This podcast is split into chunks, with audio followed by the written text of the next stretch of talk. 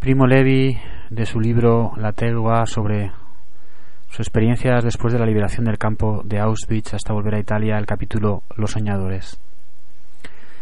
Leonardo trataba de ocultarlo, de ocultarlo, pero no sabía a qué atenerse y estaba muy preocupado por mi enfermedad. ¿Qué es lo que en realidad tenía?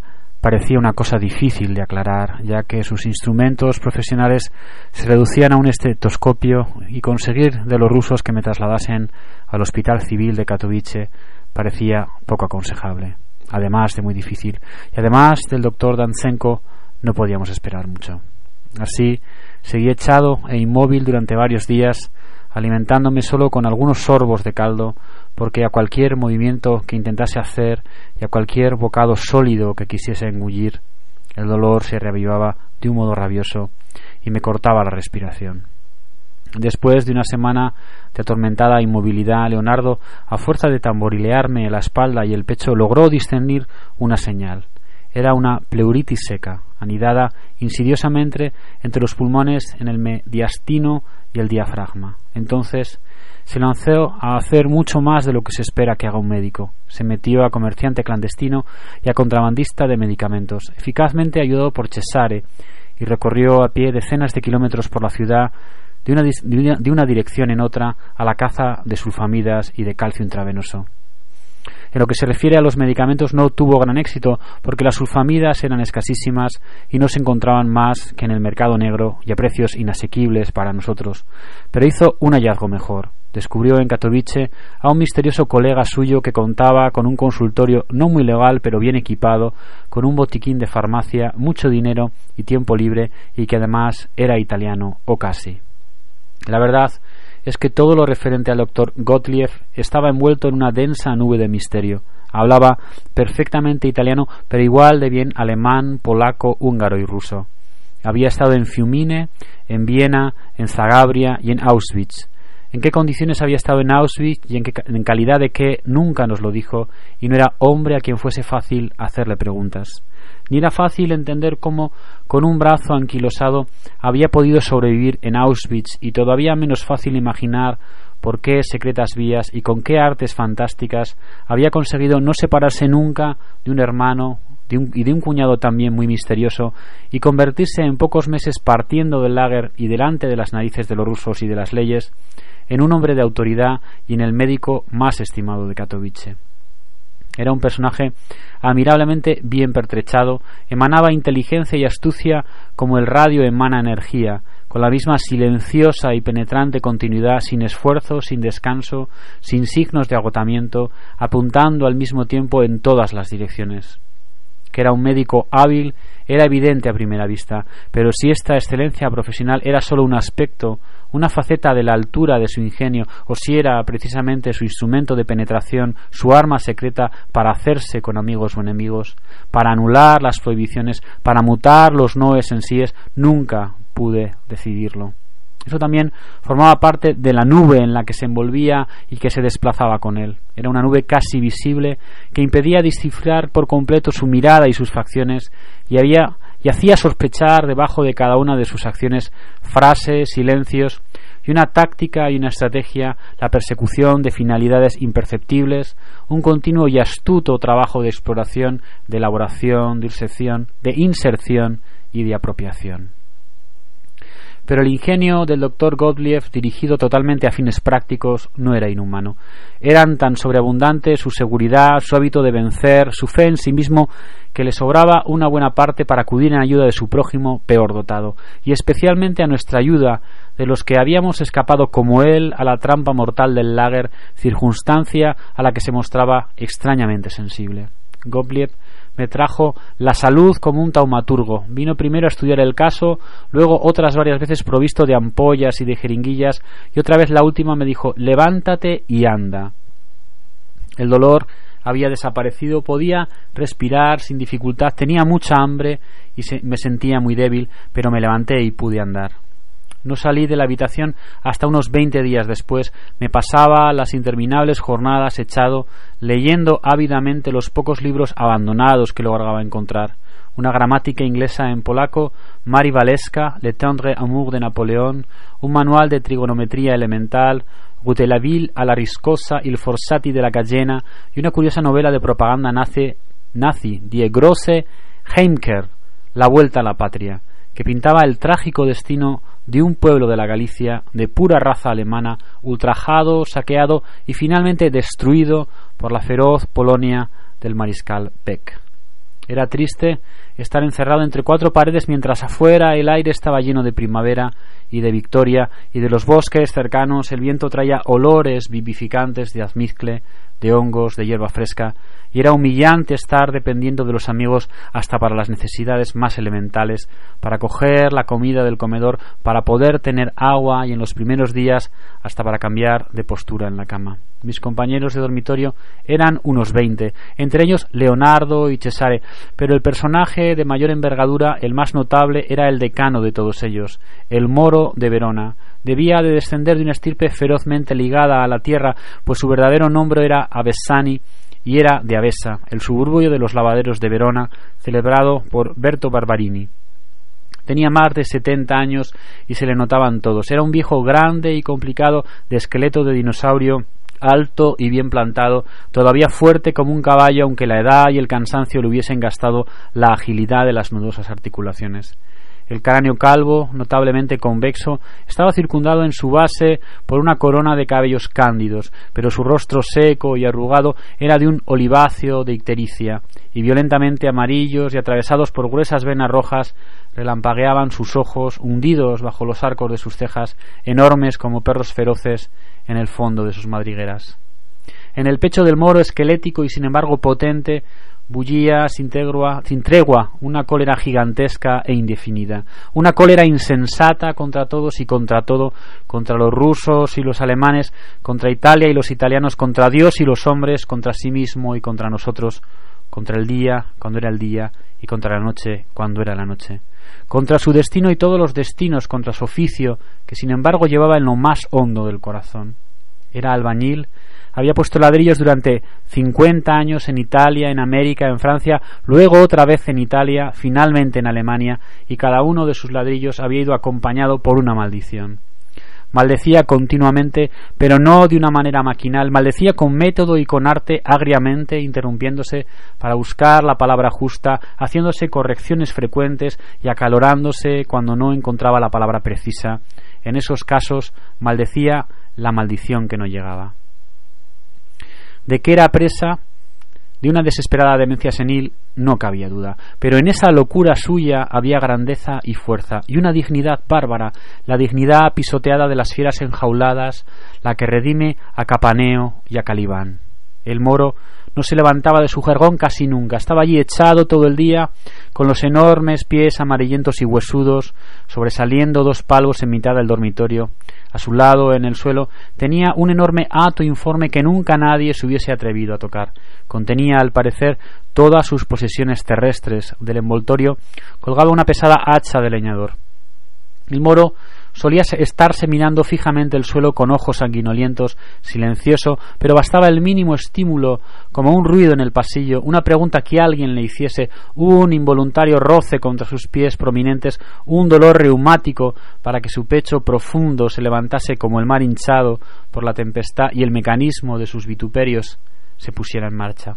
Entre nosotros era respetado y temido con un vago temor supersticioso. Cesare era el único que se acercaba a él con la impertinente familiaridad de los pájaros que picotean la rocosa grupa de los rinocerontes y se divertía provocando su cólera con preguntas tontas e inoportunas. Junto al moro vivía el incapaz Ferrari de los piojos, el último de su clase en la escuela de Loreto.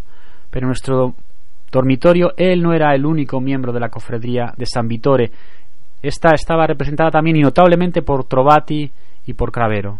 Trovati, Ambrogio Tobati, llamado el Ocaso, no tenía más de treinta años, era de pequeña estatura, pero musculoso y agilísimo. Ocaso, nos había explicado, era su nombre artístico, estaba orgulloso de él y le venía como anillo al dedo porque era una persona de mente tenebrosa que vivía de imaginaciones fantásticas en un estado de ánimo de perpetua rebelión frustrada. Había pasado la adolescencia y la juventud entre la prisión y el teatro y parecía que estas dos instituciones no estuviesen claramente separadas en su mente confusa. Luego la prisión en Alemania debía de haberle asestado el golpe de gracia.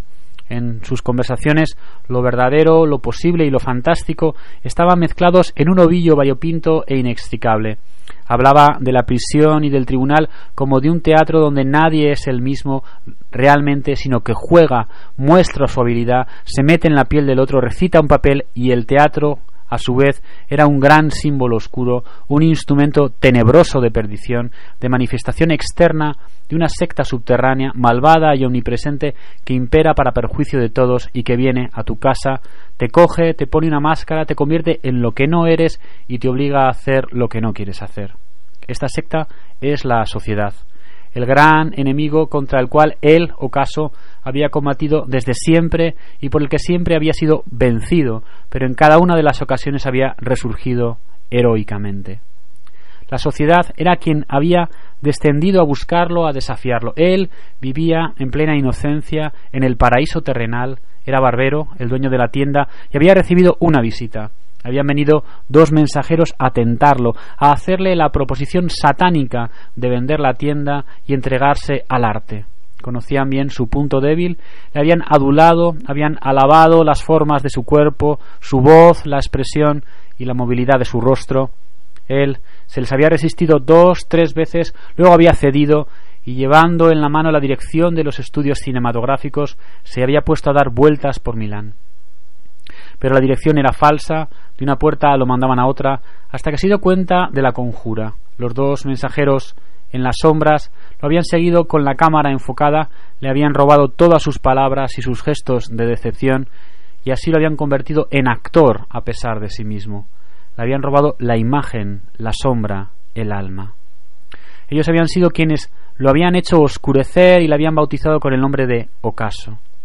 Lo habían vencido, estaba en sus manos. Su negocio vendido, sin contratos de ninguna clase, poco dinero, a veces algunas migajas, algún hurto para salir del paso, hasta que ocurrió su gran epopeya, el homicidio pulposo. Se había encontrado en la calle con uno de sus seductores y lo había acuchillado. Se había hecho culpable de homicidio pulposo y en consecuencia fue llevado ante un tribunal. Pero no había querido ningún abogado porque todo el mundo, hasta el último habitante, estaba contra él y él lo sabía. Y sin embargo, había estado tan elocuente y había expuesto tan bien sus razones que el tribunal lo había absuelto en medio de una gran ovación y todos lloraban. Este legendario proceso estaba presente en el centro de la nebulosa memoria de Trovati, lo revivía cada instante de la jornada, no hablaba de otra cosa y muchas veces por las tardes, después de cenar, nos obligaba a todos a secundarlo y a repetir su proceso en una especie de representación sacra. A cada uno le asignaba su papel, tú el presidente, tú el fiscal, vosotros los jurados, tú el secretario, vosotros el público, y cada uno le asignaba perentoriamente su papel. Pero el acusado, a la vez abogado defensor, era siempre y solamente él, y cuando tras cada réplica le llegaba la hora a su torrencial arenga, explicaba antes en un rápido aparte que el homicidio es pulposo cuando se hunde en el cuchillo no en el pecho en la barriga, sino aquí entre el corazón y la axila, en la pulpa. Es menos grave. Hablaba sin interrupción apasionadamente durante una hora larga, secándose el sudor real que le empapaba la frente, luego arrojándose con ampuloso gesto una gota inexistente sobre el hombro izquierdo concluía Id, id víboras a dejar vuestro veneno. El tercero, de San Vitore, el turinés Cravero, era por el contrario un verdadero canalla, sin contaminación, sin matices, de esos que es difícil encontrar y en los que parecen tomar cuerpo y figura humana las abstractas hipótesis criminales del Código Penal. Conocía bien todas las cárceles de Italia y en Italia había vivido, lo admitía sin reparo y aún se vanagloriaba, de hurto, rapiñas y engaños. Con el dominio de tres de estas artes no había encontrado dificultad en organizarse en Alemania con la organización TOD, había trabajado solamente un mes en Berlín, luego había desaparecido desvaneciéndose fácilmente en el fondo oscuro de la mala vida local. Luego de dos o tres tentativas había encontrado una viuda con posibles, él la ayudaba con su experiencia, le buscaba clientes y se ocupaba de la parte financiera en los casos controvertidos con cuchillada incluida. Ella le daba albergue. En aquella casa, a pesar de las dificultades de la lengua y de ciertas costumbres curiosas de su protegida, se encontraba perfectamente a gusto. Cuando los rusos llegaron a las puertas, a las puertas de Berlín, Cravero, a quien no gustaban los tumultos, había levado anclas, plantado a la mujer que se deshacía en llanto, pero el rápido avance lo había alcanzado y de campo en campo había terminado en Katowice, donde sin embargo no estuvo mucho tiempo. Fue el primero de los italianos que se decidió a intentar la reapatriación por sus propios medios, avezado como estaba a vivir al margen de toda ley, el obstáculo de las numerosas fronteras para cruzar sin documentos y del millar y medio de kilómetros para recorrer sin dinero no le preocupaba demasiado. Como se dirigía a Turín, se ofreció muy cortésmente a llevar una carta a mi casa. Acepté con cierta ligereza, como se vio después. Acepté porque estaba enfermo, porque tengo una gran confianza innata en mi prójimo, porque el servicio de correos polaco no funcionaba y porque Marja Fiodorovnova, cuando le había propuesto escribir una carta sobre mi situación a los países de Occidente, se había puesto pálida y había cambiado de tema. Cravero Salido de Katowice a mediados de mayo, llegó a Turín en el tiempo récord de un mes.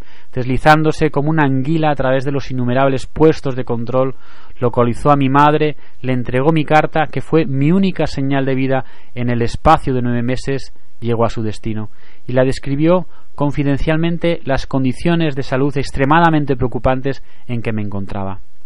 Naturalmente, no lo había puesto en la carta, pero estaba solo, enfermo, abandonado, sin dinero, con urgente necesidad de ayuda. Según su opinión, era necesario ayudarme inmediatamente. Era verdad que la empresa no era fácil, pero él, Cravero, mi amigo fraterno, estaba a su disposición. Si mi madre le entregaba doscientas mil liras, en dos semanas o tres me podía llevar a casa sano y salvo. Y si la señorita, mi hermana, que asistía al coloquio, quería acompañarlo, debo decir, en alabanza de mi madre y de mi hermana, que no se fiaron del mensajero. Lo despidieron rogándole que volviese unos días más tarde porque no tenían disponible aquella cantidad. Caravero bajó la escalera, cogió la bicicleta de mi hermana que estaba en el portal y desapareció. Me escribió dos años después, en Navidad, una tarjeta de felicitación muy cariñosa desde las cárceles nuevas. Las noches en que Ocaso nos hacía gracia de la repetición del proceso, ocupaba la escena con frecuencia el señor Humbert Dorben, Respondía este hombre extraño y bello, un afable, receloso y anciano hombrecillo de Trieste, el señor Humbert Dorben, que no contestaba a quien no le llamaba señor y pretendía ser tratado de usted, había vivido una larga y doble existencia aventurera y como el moro y ocaso era presa de un sueño o mejor dicho de dos. Había sobrevivido inexplicablemente al lager de Birkenau y le quedaba la secuela de un horrible flemón en un pie, por ello no podía andar, y era el más asiduo y más obsequioso entre quienes me ofrecieron compañía y asistencia durante mi enfermedad. Era muy locuaz, y si no se hubiese repetido con frecuencia como hacen los viejos, sus confidencias hubieran podido formar una novela por sí mismas. Era músico y un gran músico, incomprendido, compositor y director de orquesta. Había compuesto una ópera lírica, La Reina de Navarra, que había sido alabada por Toscanini, pero el manuscrito yacía inédito en un arcón porque sus enemigos habían examinado tanto sus papeles con tan execrable paciencia que por fin habían descubierto que cuatro fragmentos consecutivos de la partitura eran idénticos a otros de Plagiazzi. Su buena fe era obvia, evidente, pero con estas cosas la ley no juega. Tres fragmentos sí, cuatro no. Cuatro fragmentos son un plagio. El señor Humbert Dorben era demasiado señor para ensuciarse las manos con abogados y querellas. Había dicho virilmente adiós al arte y había rehecho su vida como cocinero de a bordo en los transatlánticos. Había viajado mucho y había visto cosas que nadie había visto. Sobre todo había visto plantas y animales extraordinarios y muchos secretos de la naturaleza había visto los cocodrilos del Ganges que tienen un solo hueso rígido que les llega a la punta de la nariz a la cola. Son ferocísimos y corren como el viento. Pero precisamente por esta estructura suya tan singular no pueden desplazarse más que hacia adelante o hacia atrás como un tren por la vía, por lo que basta con ponerse de costado, por poco que fuera que sea de la línea recta que los prolonga, para estar seguro. Había visto los chacales del Nilo que beben a la vez que corren para no ser mordidos por los peces. Por la noche los ojos les brillan como linternas y cantan con roncas voces humanas. También había visto los cabezudos de Malasia que parecen nuestras coles pero muchos más gordos y basta con tocarles las hojas con un dedo que ya nunca puede despegarse de ellas para que la mano y luego el brazo y luego toda la persona del incauto sean atraídos lenta pero irresistiblemente al corazón monstruoso y pegagoso de la planta carnívora y digeridos poco a poco. El único remedio que casi nadie conoce es el fuego, pero hay que actuar rápidamente. La llamita de una cerilla es suficiente si se pone debajo de la hoja que ha agarrado la presa y la planta pierde su vigor. De este modo, gracias a su rapidez y a sus conocimientos de historia natural, el señor Humbert Dorben había salvado de una muerte segura al capitán de su barco. Hay también unas sierpecillas negras que viven escondidas en las pálidas arenas de Australia y que se lanzan contra el hombre desde lejos por el aire como balas. Una picadura suya es suficiente para hacer caer a un toro patas arriba. Pero en la naturaleza cada cosa tiene su correspondiente. No hay daño que no tenga remedio. Cada veneno tiene su antídoto. Ah, basta con conocerlo. La, la, picadura de estos reptiles se cura rápidamente si se trata con saliva humana, pero no de la persona agredida. Por eso, por aquellas tierras, nadie viaja solo. En las larguísimas tardes polacas, el aire del dormitorio, pesado de tabaco y de olores humanos, se saturaba de sueños insensatos. Este es el fruto más inmediato del exilio, del extrañamiento, el predominio de lo irreal sobre lo real. Todos soñaban sueños pasados y futuros de esclavitud y de redención, de paraísos inverosímiles, de enemigos igualmente míticos e inverosímiles, enemigos cósmicos, perversos y sutiles que todo lo penetran como el aire, todos, a excepción tal vez de Cravero y con toda seguridad Dágata. Dágata no tenía tiempo de soñar porque estaba obsesionado por el terror a las chinches. Estas incómodas compañeras no gustaban a nadie, como es natural, pero todos habíamos acabado por acostumbrarnos a ellas. No eran pocas ni escasas, sino un ejército compacto que con la llegada de la primavera había invadido todas nuestras yacijas. Estaban anidadas durante el día en las hendiduras de las paredes y de las literas de madera y partían en correrías apenas cesaba el tumulto del día a cederles una pequeña porción de nuestra sangre, nos habríamos resignado de buena gana. Era menos fácil acostumbrarse a sentirlas corriéndonos furtivamente por la cara y por el cuerpo bajo la ropa. Podían dormir tranquilos solo quienes tenían la suerte de ser, de tener un sueño pesado y conseguían caer en la inconsciencia antes de que ellas se despertasen. Dágata, que era un diminuto, sobrio, reservado y limpísimo albañil siciliano, había decidido dormir de día y pasaba las noches en cuclillas sobre la cama, mirando por todas partes con los ojos dilatados por el horror, la vela y la tensión espasmódica. En la mano tenía bien asido un aparato rudimentario que se había hecho con un bastoncillo y un trozo de tela metálica y la pared a su lado estaba cubierta por una sucia constelación de manchas sanguinolentas. Al principio estas costumbres suyas, suyas fueron ridiculizadas. Por ventura tenía la piel más fina que nosotros, pero luego la compasión había prevalecido, mezclada con cierta envidia, porque de todos nosotros Dágata era el único que tenía un enemigo concreto, presente, tangible, susceptible de ser combatido, golpeado, aplastado contra la pared.